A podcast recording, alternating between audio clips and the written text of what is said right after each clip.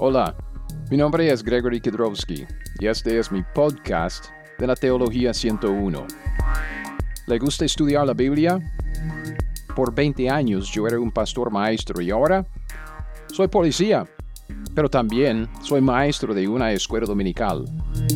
No soy ningún erudito, pero sigo estudiando la escritura, entonces, si le gusta el estudio de la Biblia, le invito a quedarse aquí conmigo.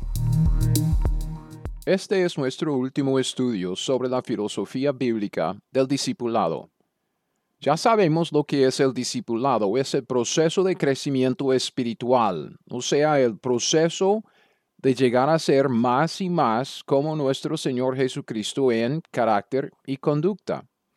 Sabemos que Lucas 6:40 dice que el discípulo no es superior a su maestro, mas todo aquel que fuere perfeccionado será como su maestro. Entonces la meta del discipulado es ser como el Maestro. Es lo mismo que Pablo dice en Romanos 8:29, porque a los que antes conoció, también los predestinó para que fuesen hechos conformes a la imagen de su Hijo, para que Él sea el primogénito entre muchos hermanos. Dios quiere conformarnos a la imagen de su Hijo. Por lo tanto, el discipulado empieza con lo que llamamos nosotros el evangelismo, o sea, la salvación, y sigue con la edificación, que es la santificación en la vida de un creyente. Es el proceso de por vida de restaurar la imagen de Dios en el hombre perdido. Hemos visto que el evangelismo bíblico, tiene medios y metas. Los medios de evangelismo, o sea, medios de la salvación, son los componentes del proceso a través del cual Dios lleva al pecador para convertirlo en un santo. Entonces son cuatro los medios del evangelismo. Primero, la convicción del pecador. En segundo lugar, la predicación de la cruz al pecador. La conversión, en tercer lugar, conversión del pecador por, por medio del arrepentimiento y la fe. Y en cuarto lugar, la regeneración del pecador por el Espíritu Santo. Y esto pues abarca todo lo demás del perdón de pecados, eh, la justificación y la reconciliación. Entonces, además de los medios del evangelismo, o sea, los componentes del proceso a través del cual Dios lleva al pecador para, para convertirlo, para salvarlo, tenemos metas en el evangelismo. Y las metas forman lo que Dios espera de nosotros en el proceso de salvar a un pecador. Las metas entonces forman lo que podríamos llamar nuestra parte en el proceso de hacer un nuevo discípulo. Y son dos, ir y predicar. Dios quiere que vayamos, ¿ok? Tenemos que estar entre los inconversos para evangelizarnos. Entonces tenemos que buscar intencionalmente a los pecadores tal como Jesús lo hizo. Y al llegar a donde un inconverso, llegar a donde los inconversos, tenemos que comunicarles el Evangelio, es el mensaje de la cruz. Entonces son dos las metas que Dios tiene para nosotros en el evangelismo. Son sencillas, ir y predicar. En el último estudio empezamos a ver lo que se llama la edificación bíblica. Y la edificación bíblica tiene también medios y metas. Los medios de la edificación son los componentes del proceso, o sea, los pasos grandes de crecimiento espiritual por medio de los cuales Dios nos conforma a la imagen de su Hijo, el Señor Jesucristo. Y son cinco. Primero, identificación con Cristo. Tenemos que identificarnos con Cristo como cristianos. Ya no formamos parte de este mundo. En segundo lugar, el conocimiento de la Biblia. Tenemos que aprender la Biblia. En tercer lugar, la obediencia a la Biblia, o sea, tenemos que obedecer a la Biblia. Luego viene en cuarto lugar el sufrimiento, nuestro favorito, y tenemos que aguantar el sufrimiento para crecer en Cristo y esto resulta en el medio número 5, una vida intercambiada. necesitamos constancia en vivir una vida intercambiada. O sea, nosotros morimos a nosotros mismos para vivir para Cristo, constantemente, diariamente. Además de medios, tenemos metas de la edificación. Y en esta lección vamos a terminar nuestro estudio de la filosofía bíblica del discipulado viendo estas metas de la edificación. O sea, estas metas forman otra, otra vez nuestra parte en el proceso de crecer en Cristo o de ayudar a otros a crecer más en Cristo. Y las metas en la edificación son cuatro, y cada uno exige de nosotros un compromiso. Primero tenemos que comprometernos con la palabra de Dios. En segundo lugar, tenemos que comprometernos con la iglesia local. En tercer lugar, tenemos que comprometernos con el compañerismo con los santos. Y en cuarto lugar, tenemos que comprometernos con el ministerio. Ahora, antes de meternos en los detalles de este estudio, de las metas de la edificación, hemos de hablar un poco acerca de lo que podríamos llamar el costo del discipulado. ¿Cuál es el costo del discipulado? ¿Cuál es el precio que nosotros tenemos que pagar si queremos crecer en Cristo? Y creo que un, un buen pasaje base para sacar este principio es Lucas 14 del 25 al 33. Lucas 14, 25 a 33 dice, grandes multitudes iban con él, iban con Jesucristo y volviéndose, Jesucristo les dijo, si alguno viene a mí y no aborrece a su padre, madre, mujer e hijos y hermanos y hermanas, y aún también su propia vida no puede ser mi discípulo, y el que no lleva su cruz y viene en pos de mí no puede ser mi discípulo. Porque ¿quién de vosotros, queriendo edificar una torre, no se sienta primero y calcula los gastos? Ok, ahí está la frase que quisiera destacar. Calcula los gastos. A ver si tiene lo que necesita para acabarla. No sea que, no, no sea que después que haya puesto el cimiento no pueda acabarla, todos los que vean comiencen a, burla, a hacer burla de él diciendo este hombre comenzó a edificar y no pudo acabar, o que rey al marchar a la guerra contra otro rey no se sienta primero y considera si puede hacer frente con diez mil al que viene contra él con veinte mil. Y si no puede, cuando el otro está todavía lejos, le envía una embajada y le pide condiciones de paz. Así pues, cualquiera de vosotros que no renuncia a todo lo que posee, no puede ser mi discípulo. Y fíjese en este, este último versículo. Voy a leerlo otra vez cualquiera de vosotros que no renuncia a todo lo que posee, no puede ser mi discípulo. Entonces, obviamente Dios da el crecimiento. Sabemos esto por, por lo que dice la Biblia en pasajes tales como que 1 de Corintios 3:6, Dios nos salva, Dios nos santifica, Dios hace la obra. Dios nos hace crecer, pero tan obvio en la llamada de sígueme, el llamado al discipulado, es la implicación del compromiso. O sea, si la Biblia dice, cualquiera de vosotros que no renuncia a todo lo que posee no puede ser mi discípulo, estamos hablando de compromiso, que uno tiene que decidir seguir a Cristo. Es que le cuesta algo, se le cuesta compromiso y luego tiene que decidir seguir siguiendo a Cristo y también estamos hablando de un compromiso diario. El costo del discipulado, el precio que nosotros tenemos que pagar para hacer y hacer discípulos del Señor Jesucristo es el compromiso. En cuanto a la salvación, usted se compromete con Cristo, se compromete a seguirle a Él en lugar de seguir el pecado y seguir a sí mismo o sus propios deseos carnales. Este compromiso se manifiesta en lo que nosotros siempre hemos destacado como arrepentimiento y fe, y luego Dios nos salva. O sea, el compromiso no nos salva, la decisión de comprometernos no nos salva, la decisión de, convertirnos por medio del arrepentimiento y la fe no nos salva, Dios nos salva.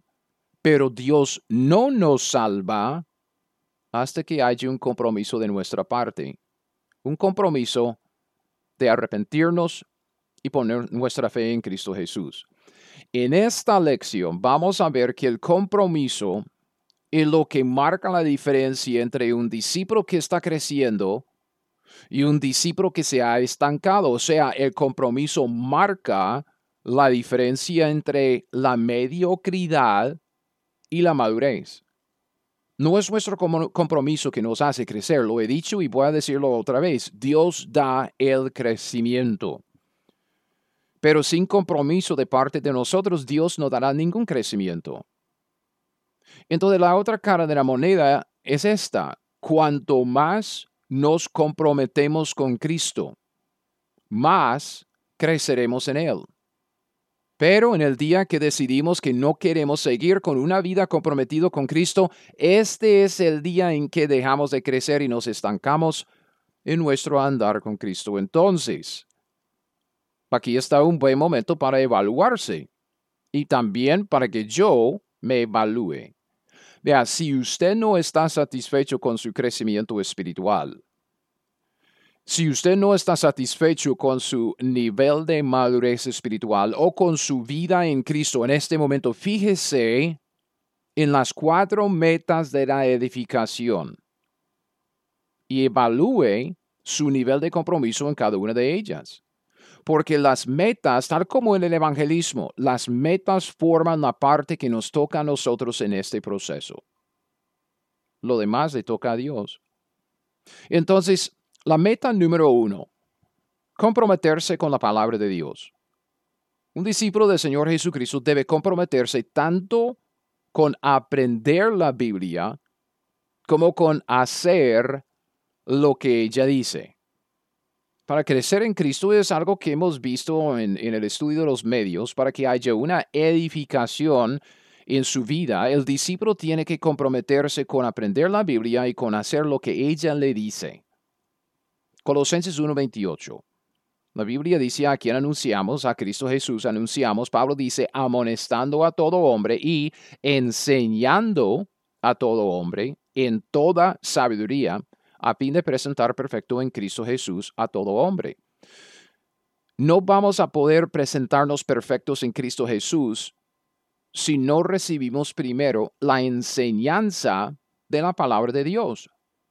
O sea, seguir al Señor implica escucharle su palabra. Y no solo debemos eh, eh, escuchar su palabra, no solo debemos oír la palabra de Dios, pero también tenemos que hacer lo que, lo que el Señor nos está diciendo, porque Él es el Señor y nosotros sus, sus seguidores. Y eso implica aprender la escritura, porque por medio de la escritura Cristo nos habla, y luego aplicar lo que la Biblia, la escritura, el Señor nos dice. Lucas 6, del 46 al 49. Fíjese en lo que dice la Biblia. Lucas 6, 46. ¿Por qué me llamáis Señor, Señor y no hacéis lo que yo digo? Todo aquel que viene a mí y oye mis palabras y las hace, os indicaré a quién es semejante Semejante es al hombre que edificar, que al edificar una casa cavó y ahondó y puso el fundamento sobre la roca y cuando vino una inundación, el río dio con ímpetu contra, contra, aquella casa, pero no la pudo mover porque estaba fundada sobre la roca.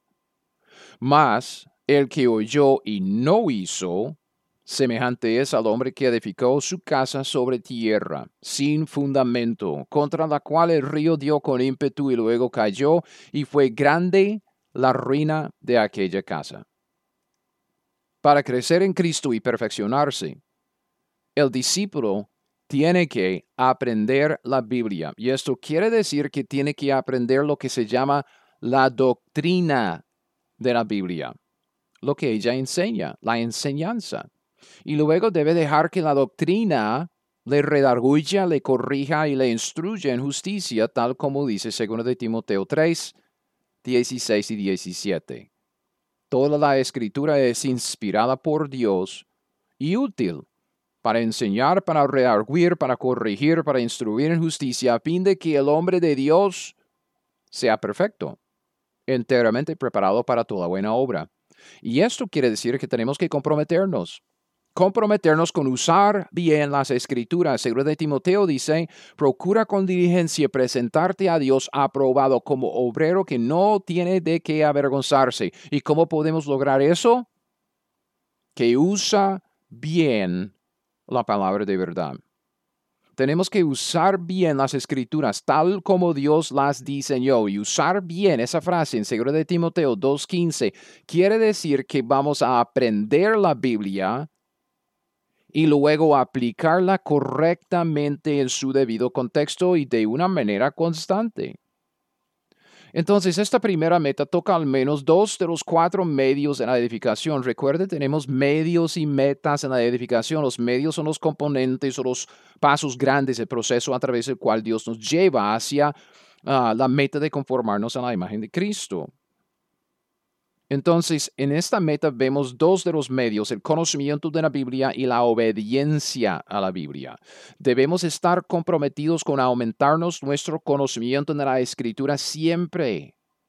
Yo le digo, hermano, hermana, nunca es suficiente cuando se trata del conocimiento de la Biblia.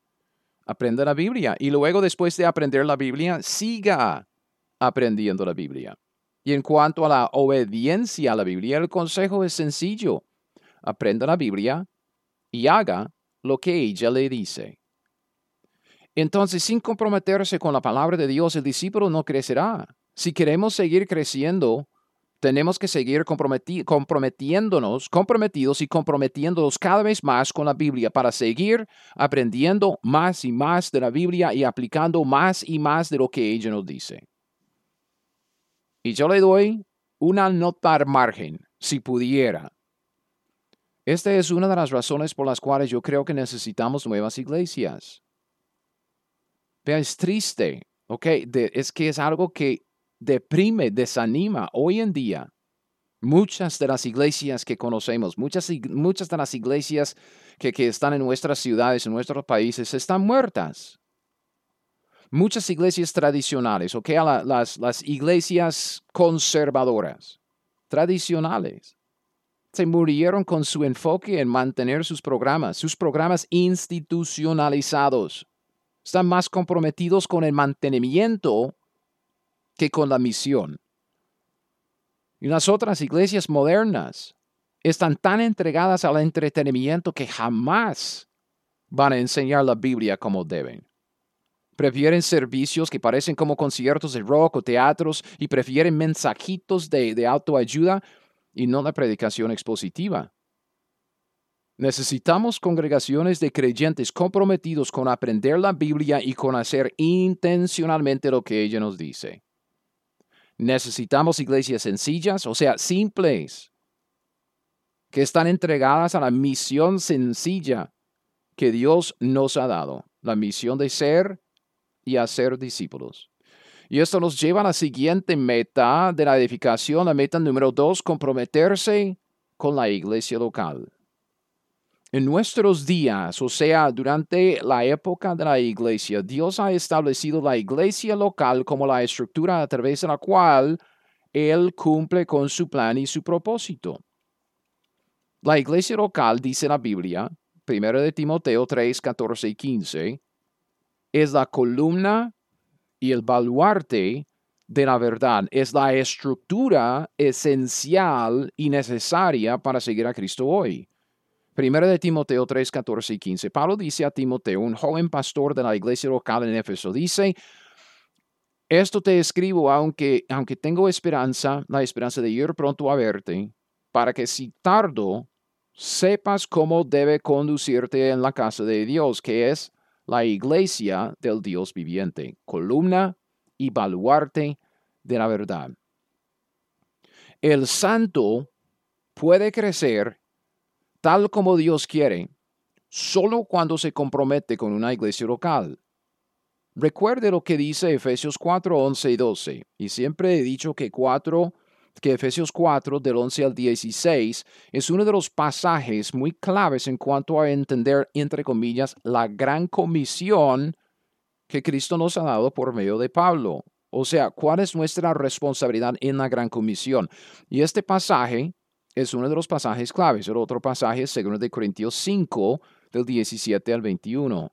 Pero Efesios 4, 11 y 12 dice esto. Y fíjese, él mismo, Cristo mismo, constituyó a unos apóstoles, los llamamos misioneros hoy en día. A otros profetas, los llamamos predicadores hoy en día. A otros evangelistas, a otros pastores y maestros. Esta es, digamos, la estructura de liderazgo en una iglesia local. Pastor, maestro, evangelistas, profetas y apóstoles. Una estructura de liderazgo en la iglesia local. Y dice cuál es el propósito de estos líderes en el versículo 12 a fin de perfeccionar a los santos para la obra del ministerio, para la edificación del cuerpo de Cristo. Entonces nosotros no podemos ser perfeccionados tal como Dios quiere si no nos sometemos a la estructura que Dios ha establecido.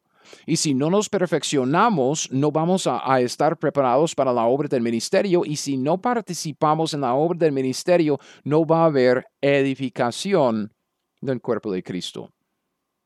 Entonces, la iglesia local y su estructura del liderazgo que Dios ha establecido es sumamente importante y esencial en nuestro crecimiento en Cristo. Y además, en la iglesia local es donde nos identificamos con Cristo. Piénsenlo, nos identificamos con Cristo, uno de los medios de la edificación. Nos identificamos con Cristo inicialmente a través del bautismo.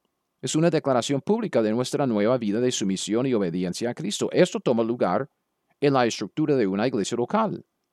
Y después nos identificamos con Cristo cada vez que celebramos la cena del Señor, otra declaración pública de que estamos bien en nuestro andar con el Señor y es otro, otra ordenanza que toma lugar bíblicamente dentro de la estructura de una iglesia local.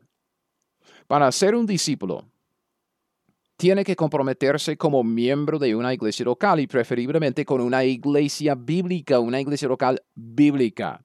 Y yo sé, como, como dije antes, entre las iglesias muertas y las iglesias modernas, es muy difícil encontrar una iglesia bíblica. Pero de todos modos, bíblica o menos bíblica, Dios quiere que formemos parte de una iglesia local. Para hacer discípulos también es necesario exhortar a otros creyentes a hacer lo mismo. Entonces, cuando nos reunimos como una congregación, dos cosas suceden que son esenciales para nuestro crecimiento. Dos cosas que tienen que ver primero con los pastores y en segundo lugar con los miembros. Primero con los pastores. Dios ministra a una congregación, a través del pastor o de los pastores de la congregación. Y disculpe, la Biblia dice que son pastores la Biblia nunca, jamás da permiso a una mujer a ser pastora. Las pastoras en la Biblia no existen. Okay? Las pastoras forman parte de la apostasía de los últimos días de la iglesia, cuando cada cual hace lo que bien le parece. Estamos hablando de la Biblia, entonces estamos hablando de pastores. El pastor es el que tiene la responsabilidad de alimentar al rebaño que Dios le dio, o sea, la congregación local, y de defender esa congregación de lo que se llama los lobos, que los falsos maestros. Y Pablo dice lo siguiente a los pastores de la iglesia local en Éfeso. Esto es Hechos capítulo 20, del 28 al 32. La Biblia dice Hechos 20, 28.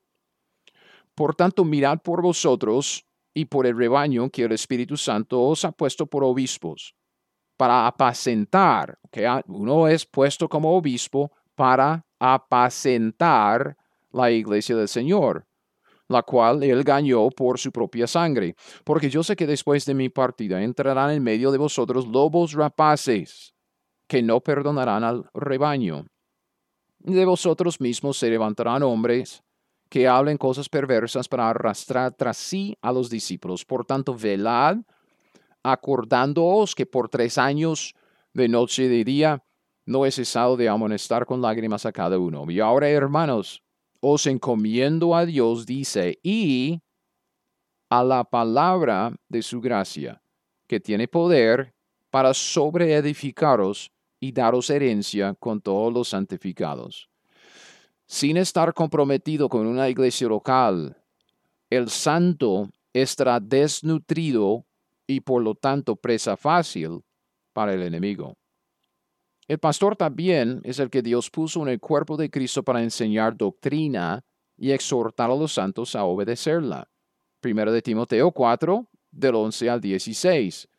Sobre el buen ministro, la Biblia dice, esto manda y enseña, Pablo dice a Timoteo, pastor de la iglesia local en Éfeso, ninguno tenga en poco tu juventud, sino sé ejemplo de los creyentes en palabra, conducta, amor, espíritu, fe y pureza.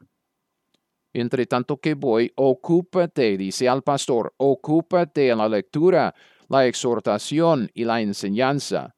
No descuides el don que hay en ti, que te fue dado mediante profecía con la imposición de las manos del presbiterio Ocúpate, dice, en estas cosas, permanece en ellas para, para que tu aprovechamiento sea, sea manifiesto a todos. Ten cuidado de ti mismo y de la doctrina, persiste en ello, pues haciendo esto te salvarás a ti mismo y a los que te oyeren. Y luego en segundo de Timoteo 3.15 hasta el 4.5 dice, que desde la niñez, Timoteo, has sabido las sagradas escrituras, las cuales te pueden hacer sabio para la salvación por la fe que es en Cristo Jesús. Toda la escritura, dice Pablo al pastor, toda la escritura es inspirada y útil para enseñar, para redarguir, para corregir y para instruir en justicia, a fin de que el hombre de Dios sea perfecto, enteramente preparado para toda buena obra. Te encarezco delante de Dios y del Señor Jesucristo que juzgará a los vivos y a los muertos en su manifestación y en su reino, que prediques la palabra, o sea, esa instrucción al, al pastor de una iglesia local, que prediques la palabra, que instes a tiempo y fuera de tiempo, rearguye, reprende, exhorta con toda paciencia y doctrina. Porque vendrá tiempo cuando no sufrirán la sana doctrina, sino que teniendo comezón de oír, se amontonarán maestros conforme a sus propias concupiscencias y apartarán de la verdad el oído y se volverán a las fábulas. Pero tú, pastor, sé sobrio en todo, soporta las aflicciones a sobre de evangelista, cumple tu ministerio.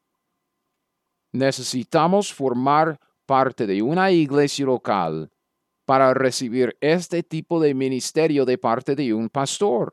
La palabra, la enseñanza de la palabra, la predicación de la palabra, la doctrina que se puede utilizar para redarguir, para corregir, para instruir en justicia, lo necesitamos. Además, bajo un liderazgo bíblico, una iglesia local proporciona la estructura necesaria para disciplina, o sea, para la corrección de los santos cuando se desvían.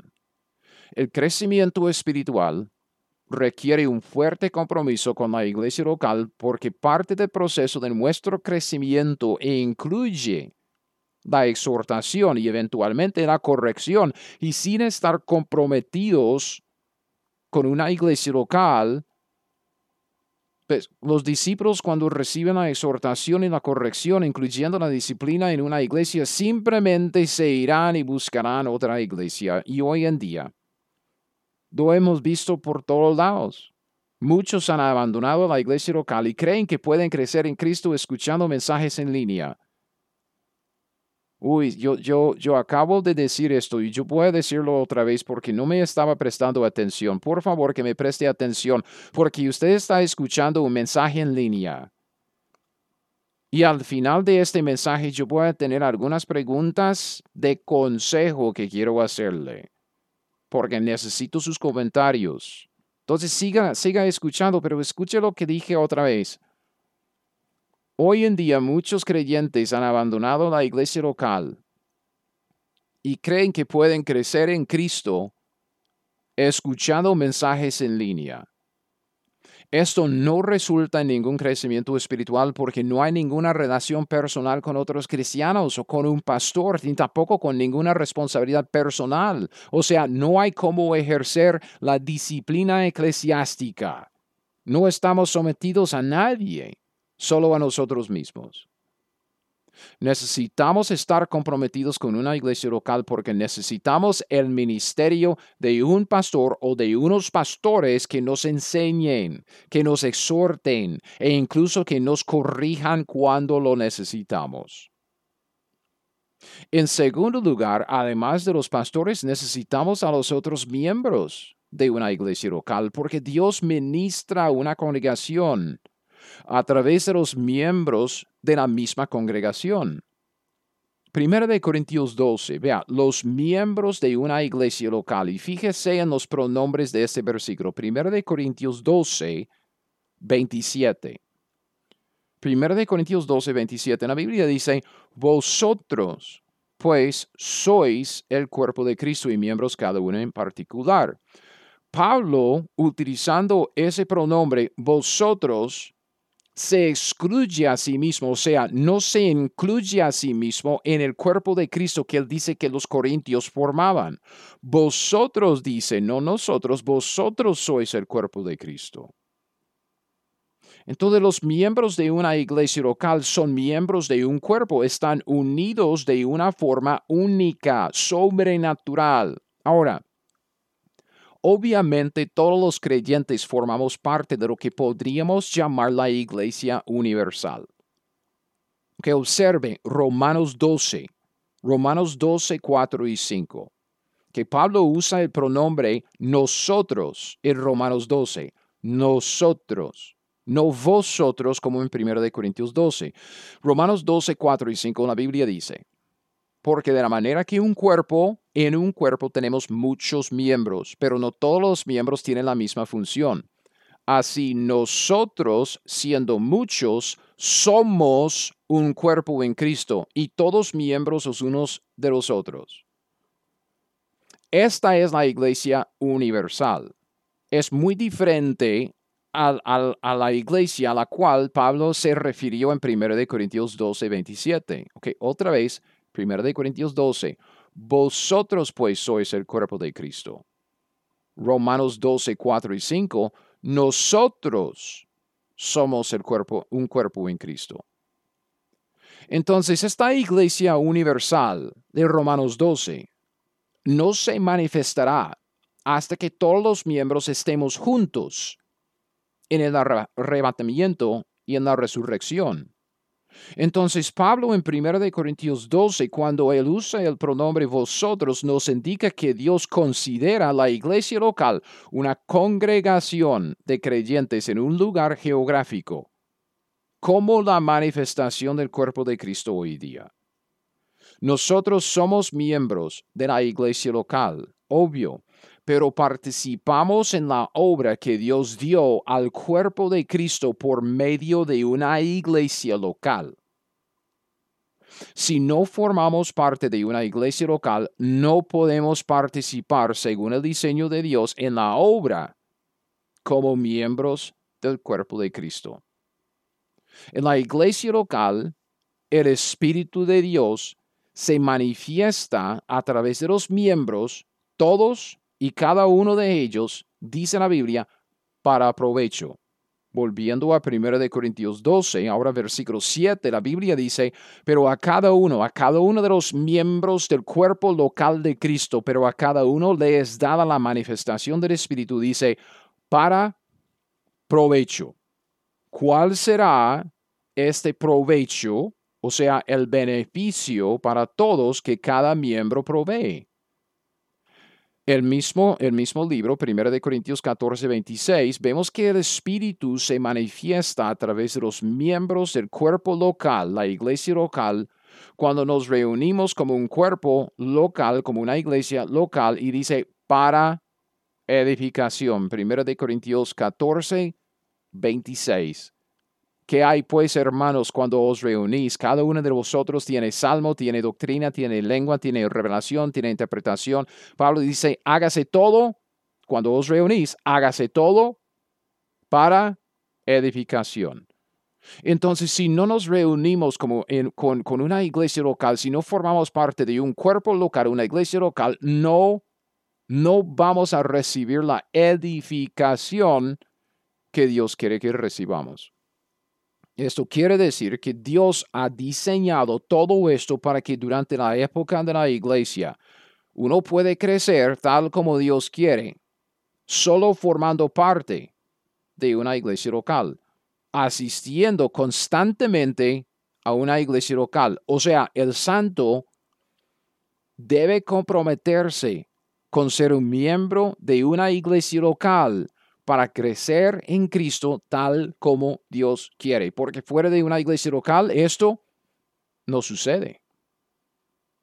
Además, además, que esto ya, ya con, con esa cuestión de los pastores y los miembros, que recibimos el, ministerio de Dios para edificarnos a través de los pastores, enseñanza, doctrina, corrección, todo esto, también a través de los miembros, ok, cada uno ministrando el uno al otro para, para edificarnos en amor pero también la iglesia local juega un papel clave en nuestro sufrimiento. Recuerde, el sufrimiento, pasar por el sufrimiento siendo fiel y aguantándolo, es uno de los medios claves que Dios usa para conformarnos a Cristo. La iglesia local llega a ser nuestra familia espiritual. y sufriremos exactamente como las demás familias en la tierra. No hay ninguna familia en la tierra en que los hermanos y las hermanas no hayan peleado de vez en cuando o muy a menudo. Tenemos que aprender a aguantarnos, a perdonarnos, a llevarnos bien y así amarnos los unos a los otros. Y no hay mejor lugar para hacerlo que la iglesia local. Colosenses 3:13. La Biblia dice en Colosenses 3, versículo 13, soportándoos unos a otros y perdonándoos unos a otros si alguno tuviere queja contra otro, de la manera que Cristo os perdonó, así también hacedlo vosotros. Vea, Dios usará los problemas que tenemos entre hermanos y, hermanas para, hacer crecer, para hacernos crecer en Cristo. O sea, tenemos que aprender a cómo perdonar, aprender a cómo tener misericordia, gracia, amor. Una iglesia local debe ser ese lugar en donde podemos sufrir con los otros hermanos y aprender a soportarnos unos a otros y perdonarnos unos a otros en el amor de Cristo. Además, una iglesia local debe ser un refugio de sufrimiento que experimentamos en el mundo, porque no solo sufrimos en una iglesia local, sufrimos en el mundo también y deberíamos poder asistir a nuestras iglesias locales y saber que, que es un lugar seguro, un lugar en donde podemos descansar y recuperarnos para poder volver al mundo después y seguir predicando el Evangelio y viviendo como debemos. Entonces, para reiterar este asunto, si queremos crecer en Cristo, ¿sabe lo que necesitamos? Necesitamos un fuerte compromiso con una iglesia local. Nuestro crecimiento sucede cuando estamos comprometidos con ser juntamente edificados. No estamos edificados a solas.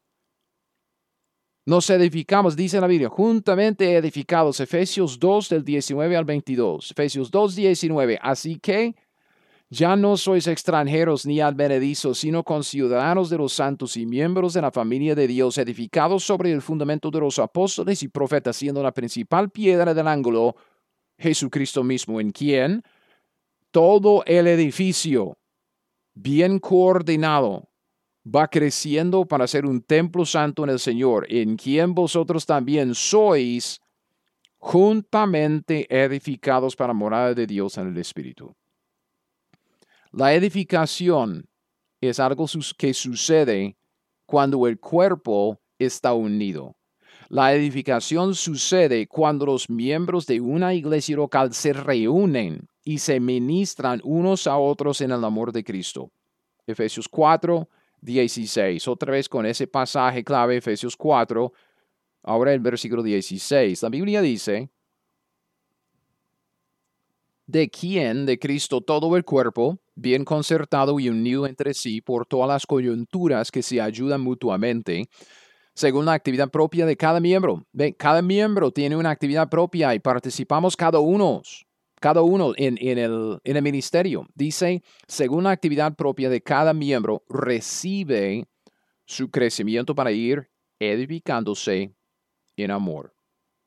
Sin un compromiso con una iglesia local, el discípulo no crecerá en Cristo tal como Dios quiere. Y no estamos hablando de comprometernos con una iglesia aquí y luego otro día vamos a comprometernos con otra iglesia allá y la siguiente semana otra iglesia ahí. Tenemos que, eh, tenemos que buscar una iglesia, comprometernos con una iglesia y quedarnos con esa iglesia en donde vamos a recibir la edificación que Dios quiere que recibamos.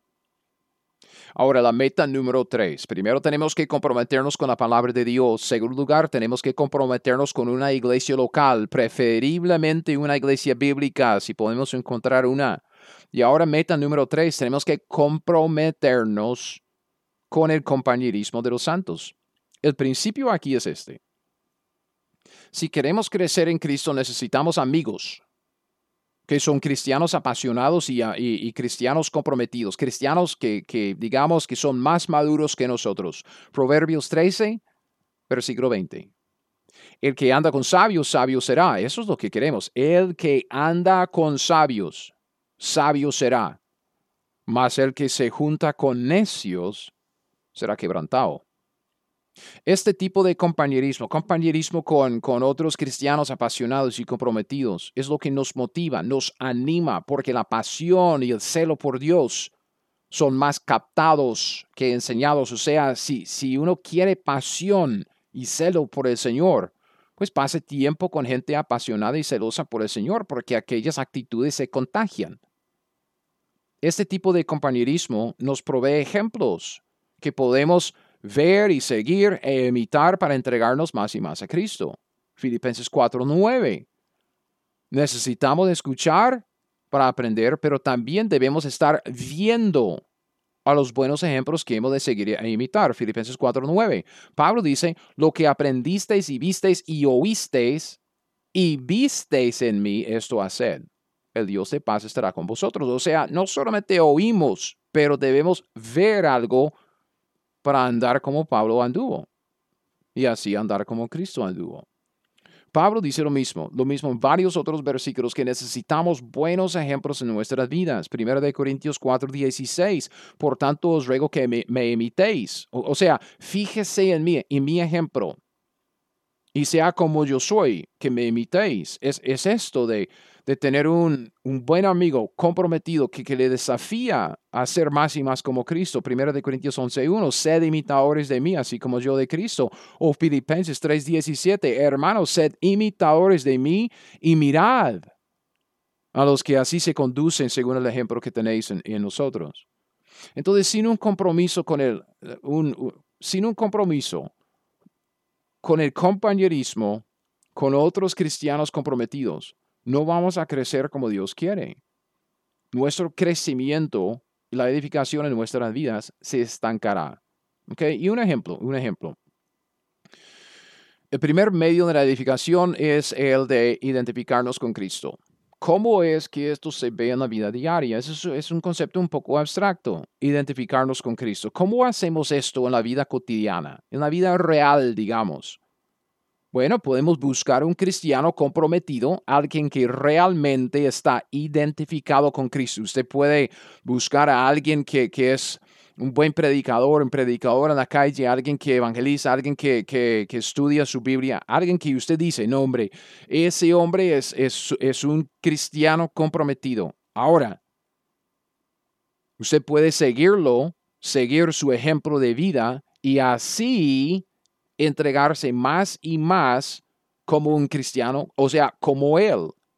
Entonces el compañerismo nos da ejemplos que podemos seguir e imitar. Y, esta meta de comprometernos con el compañerismo con los santos no es la misma que la anterior de comprometernos con una iglesia local porque además de estar comprometidos con una iglesia local, tenemos que estar también comprometidos con el compañerismo bíblico con otros cristianos. Y estamos hablando de comprometernos con compañerismo, amistad, con cristianos comprometidos en nuestra iglesia y fuera de nuestras iglesias. La Biblia dice, hierro con hierro se aguza y así el hombre aguce el rostro de su amigo. Es lo que necesitamos. Proverbios 27, 17. O sea, necesitamos comprometernos con hacer amigos y pasar tiempo con amigos que están comprometidos con el Señor y con la misión de ser y hacer discípulos del Señor Jesucristo. Primero de Corintios 15, 33. Pablo dice, no erréis. Las malas conversaciones corrompen las buenas costumbres. Entonces, esta es una clave para vivir constantemente una vida intercambiada. Ande con amigos cristianos comprometidos, cristianos que le desafían a él, bueno, perdón, a usted a crecer más y más en Cristo Jesús. Y la última meta, meta número cuatro, es comprometerse con el ministerio. El discipulado es el proceso de conformarnos a la imagen del Maestro, Jesucristo. Y sabemos que Jesús vino a esta tierra para buscar y salvar a lo que se había perdido. Y aunque Él ascendió al cielo, no ha dejado de hacer lo mismo. Ahora hace la misma obra a través de su Espíritu y también a través, ojo, a través de sus embajadores nosotros. Es por eso que primero de Juan 2.6 dice, el que dice que permanece en Él debe andar como Él anduvo necesitamos un estilo de vida como el de Jesús. Y esto quiere decir que Dios espera que nosotros, sus hijos, padezcamos juntamente con Cristo, trabajando con Cristo bajo el mismo yugo, en el mismo campo, haciendo la misma obra. Fíjense lo que dice Romanos 8, 16 y 17. Romanos 8, 16 y 17. El Espíritu mismo da testimonio a nuestro espíritu de que somos hijos de Dios. Y si hijos herederos, herederos de Dios y coherederos con Cristo, si es que padecemos juntamente con Él, para que juntamente con Él seamos glorificados. Que somos coherederos con Cristo, vamos a recibir una herencia si es que padecemos juntamente con Él. Esto se refiere a lo que llamamos el ministerio, es padecer juntamente con Cristo en la obra que Él está llevando a cabo. Tenemos que crecer constantemente en nuestro compromiso con la obra del ministerio que Dios nos ha dado. Necesitamos un compromiso cada vez mayor con el evangelismo, porque si no, nos estancaremos en nuestro crecimiento espiritual. Siempre debemos establecer nuevos objetivos, desafiarnos a nosotros mismos para hacer más en el evangelismo. Es por eso que insisto otra vez que necesitamos iglesias locales entregadas intencionalmente al evangelismo sistemático. Si no tenemos iglesias en donde podemos formar parte de un grupo de, de creyentes comprometidos con el evangelismo, ¿cómo vamos a cumplir con lo que Dios nos ha entregado, la obra, la mayordomía en 2 de, Corintios 5 del, del 18 al 20. Escuche.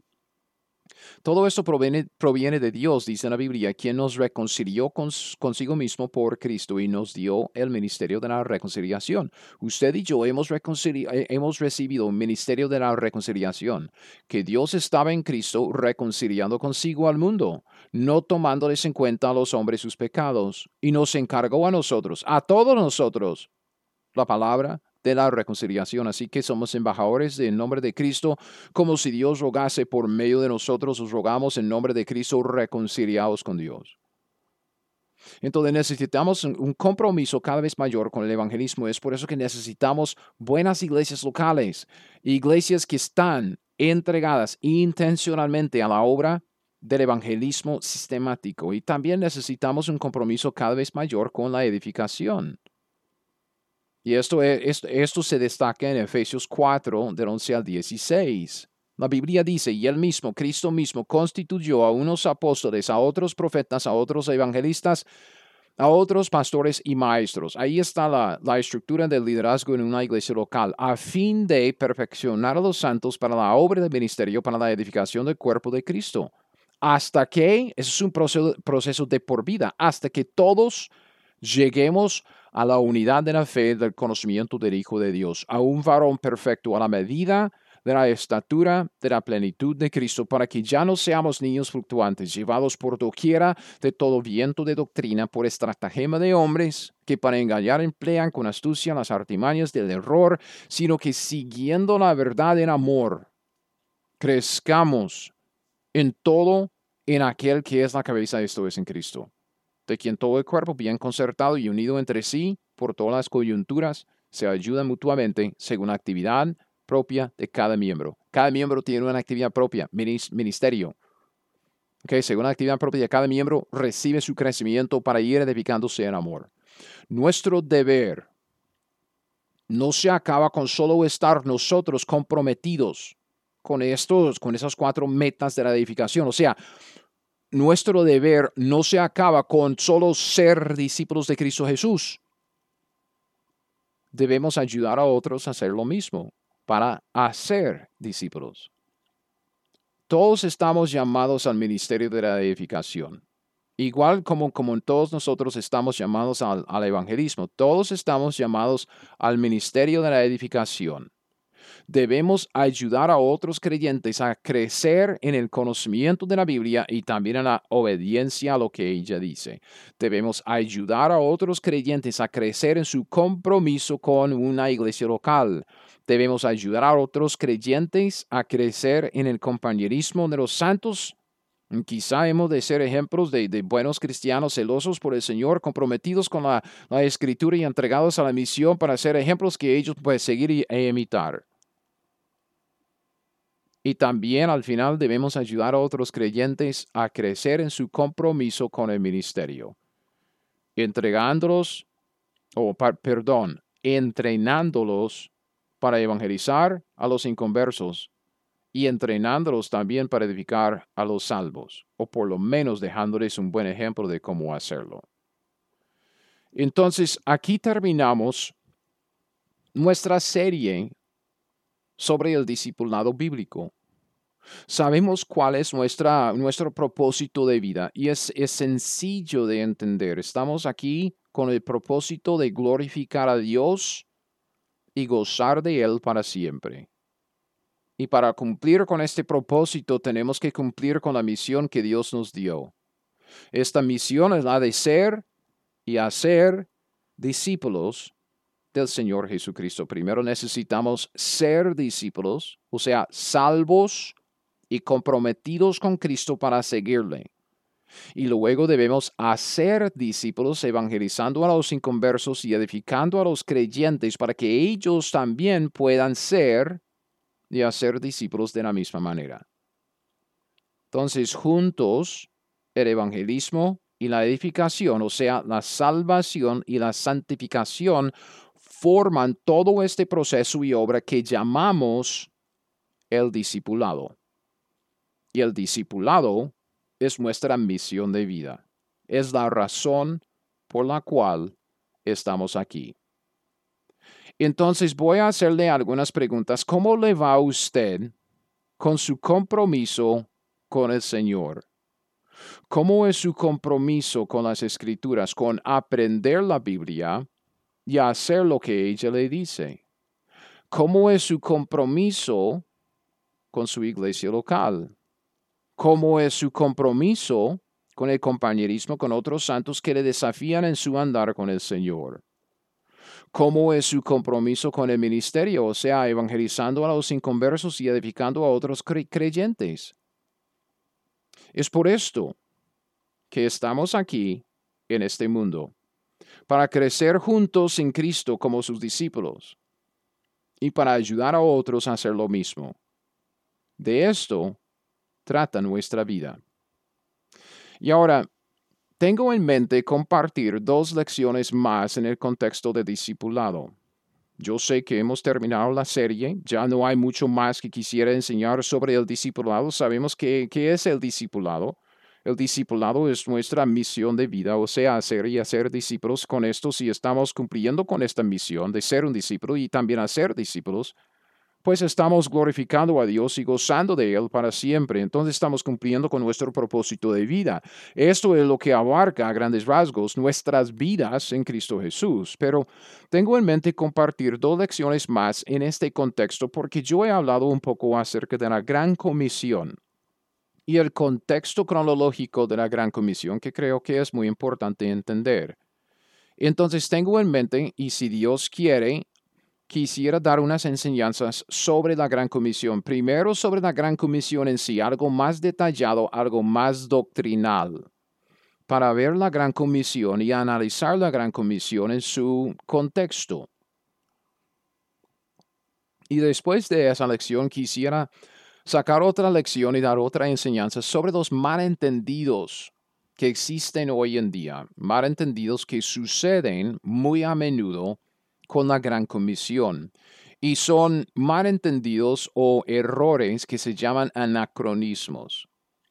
Entonces yo creo que con estas dos, estas dos enseñanzas tendríamos un buen ejemplo de cómo podemos aplicar la gran comisión en nuestras vidas y evitar torcer estos, este pasaje, pues la gran comisión, fuera de su contexto debido, su contexto doctrinal, pero siempre saber qué es lo que Dios espera de nosotros. Entonces, en, esta, en este momento, en nuestros estudios juntos, ustedes que, que todavía están escuchándome, que han llegado a este punto, yo quisiera pedirle un favor. Yo estoy evaluando si voy a seguir con este podcast o no. Esta serie de discipulado ha sido como, digamos, una prueba para ver cómo funciona, si es un buen medio para enseñar, todo esto, una prueba. Y estamos ya por terminar esta serie dentro de unas pocas semanas porque quiero enseñar sobre la gran comisión y los anacronismos. Y por esto estoy evaluando si voy a seguir o no con este podcast. Entonces, esto es lo que estoy pidiéndole.